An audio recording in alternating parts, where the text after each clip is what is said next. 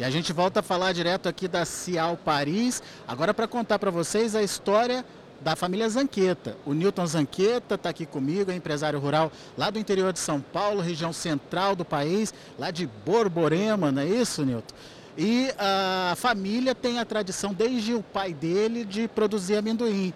E vocês viram nessa possibilidade, nessa cultura, a possibilidade de ganhar mercados. É isso? Como é que é o trabalho de vocês? Enfim, como é que está sendo a exportação de vocês e aonde vocês querem chegar, Nilton?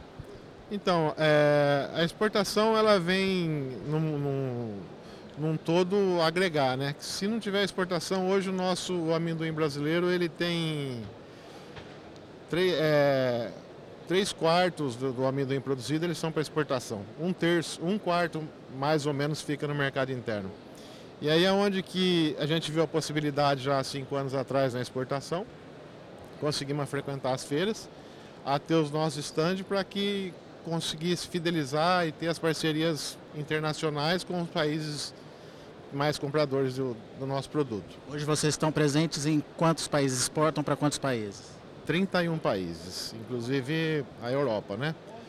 E é onde que a gente viu a necessidade de, na nossa planta industrial, implantar o óleo, que também tem épocas do ano de, que é favorável fazer o óleo, como essa está sendo agora, de 2022. O óleo está sendo muito bom para o mercado. E é onde que nós conseguimos escoar a nossa produção, inclusive das nossas terras e nossos parceiros da nossa região, que a gente tem lá. Só para o pessoal entender qual é a produção de vocês, produção anual de vocês.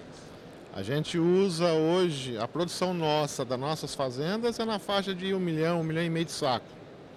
E a gente usa hoje de amendoim em casca na faixa de 3 milhões de saco anual para toda a produção, para a produção no mercado interno, exportação de grão, blancheado, torrado e o óleo.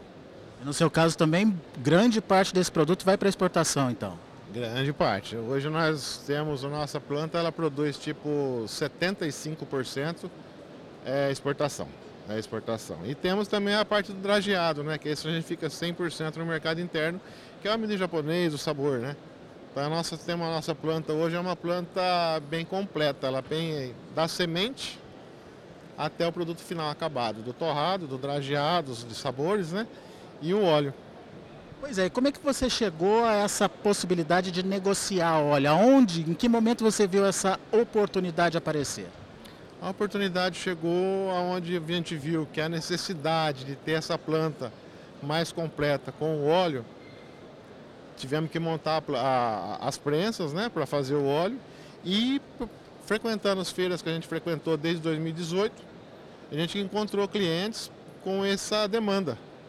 E não deixa de ser interessante pelo fato de custo, de mercado e de ser uma planta mais completa. Tudo que a gente faz, a gente fica dentro da nossa planta mesmo. A gente não tem nada que sai para fora. A única coisa que a gente não, eu costumo dizer brincando, né? A gente só não vende a poeira e a fumaça de lá, o resto a gente vende tudo, graças a Deus. E você estava me contando que a, a China é o principal comprador do óleo de vocês nesse momento? Sim, a China é o principal comprador de óleo nosso no momento. Quem mais está de olho nesse óleo? Olha, a, a, Europa sim um pouco, a Itália, mas é, a China, não só meu, mas todos os esmagadores de óleo de amendoim do Brasil, acho que 90% a China. É, compra tudo. Não, o que tiver que fazer, leva embora mesmo. Por quê? O que, que eles dizem do óleo que vocês produzem? Tem alguma característica especial? É mais uma necessidade de mercado? Como é que é, é, vocês conseguem definitivamente conquistar os chineses? O que acontece no óleo de amendoim é que poucas, poucos brasileiros não conhecem. É um óleo muito nobre, muito bom. É, ele é o único óleo, ele o de coco, que não satura a 180 graus. E os chineses usam muita fritura. E o óleo de amendoim, ele é o que tem de melhor para esse tipo. É mais saudável, é melhor, né? A, propriedade dele é muito boa. E é onde o chinês já viu isso faz tempo e o brasileiro ainda não viu. Que é uma coisa que tem que ser estudado e trabalhado esse mercado. Mas é, é por isso que o, o chinês, né, o italiano, também compra esse tipo de óleo. Mas hoje a China é o que maior comprador nosso. Você estava me dizendo que nesse momento o, o valor é, que, o, que a agregação de, de, de produção do óleo traz para vocês chega a ser até maior do que a venda do próprio grão. Pois é, esse ano foi muito atípico. Tem muita coisa que não está não tá se encaixando no, no, país e no mundo, né? É guerra, é tudo. Mas hoje você comprar um amendoim do produtor na roça e fazer óleo, ele significa o mesmo número que a gente fazia óleo antigamente do, do, do subproduto do amendoim. Do amendoim miúdo, do partido, do quebrado, né? Hoje você pode fazer óleo com amendoim nobre, que é aquele que você come na sua mesa, no, no europeu come.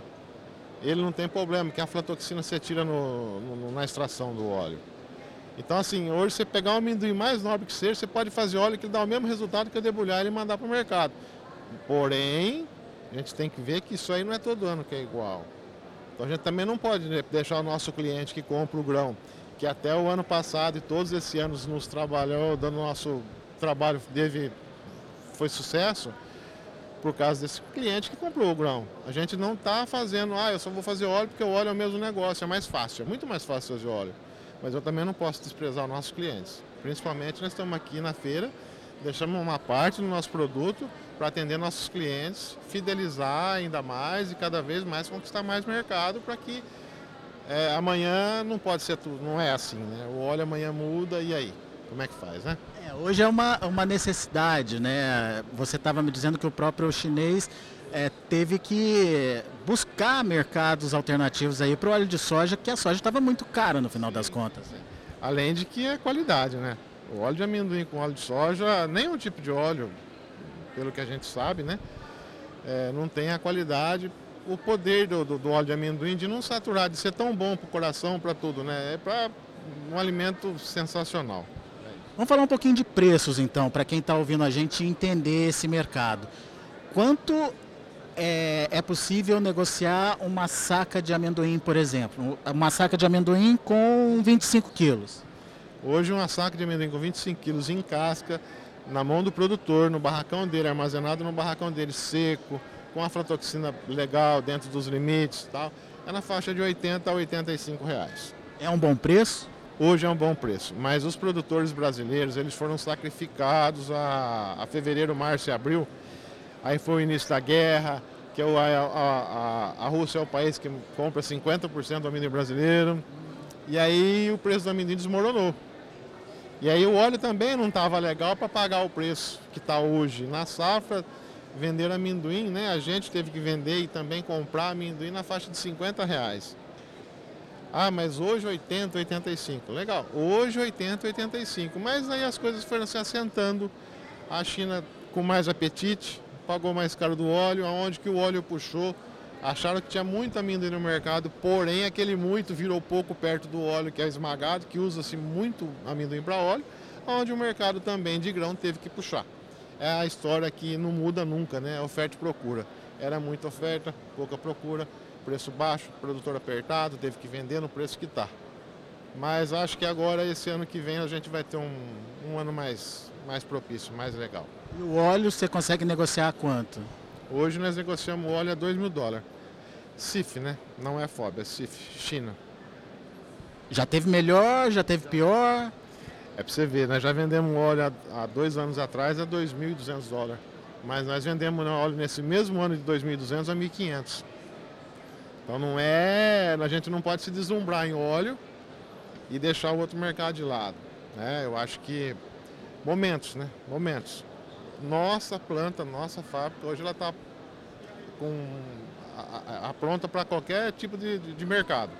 Então é, é, o que a gente acha.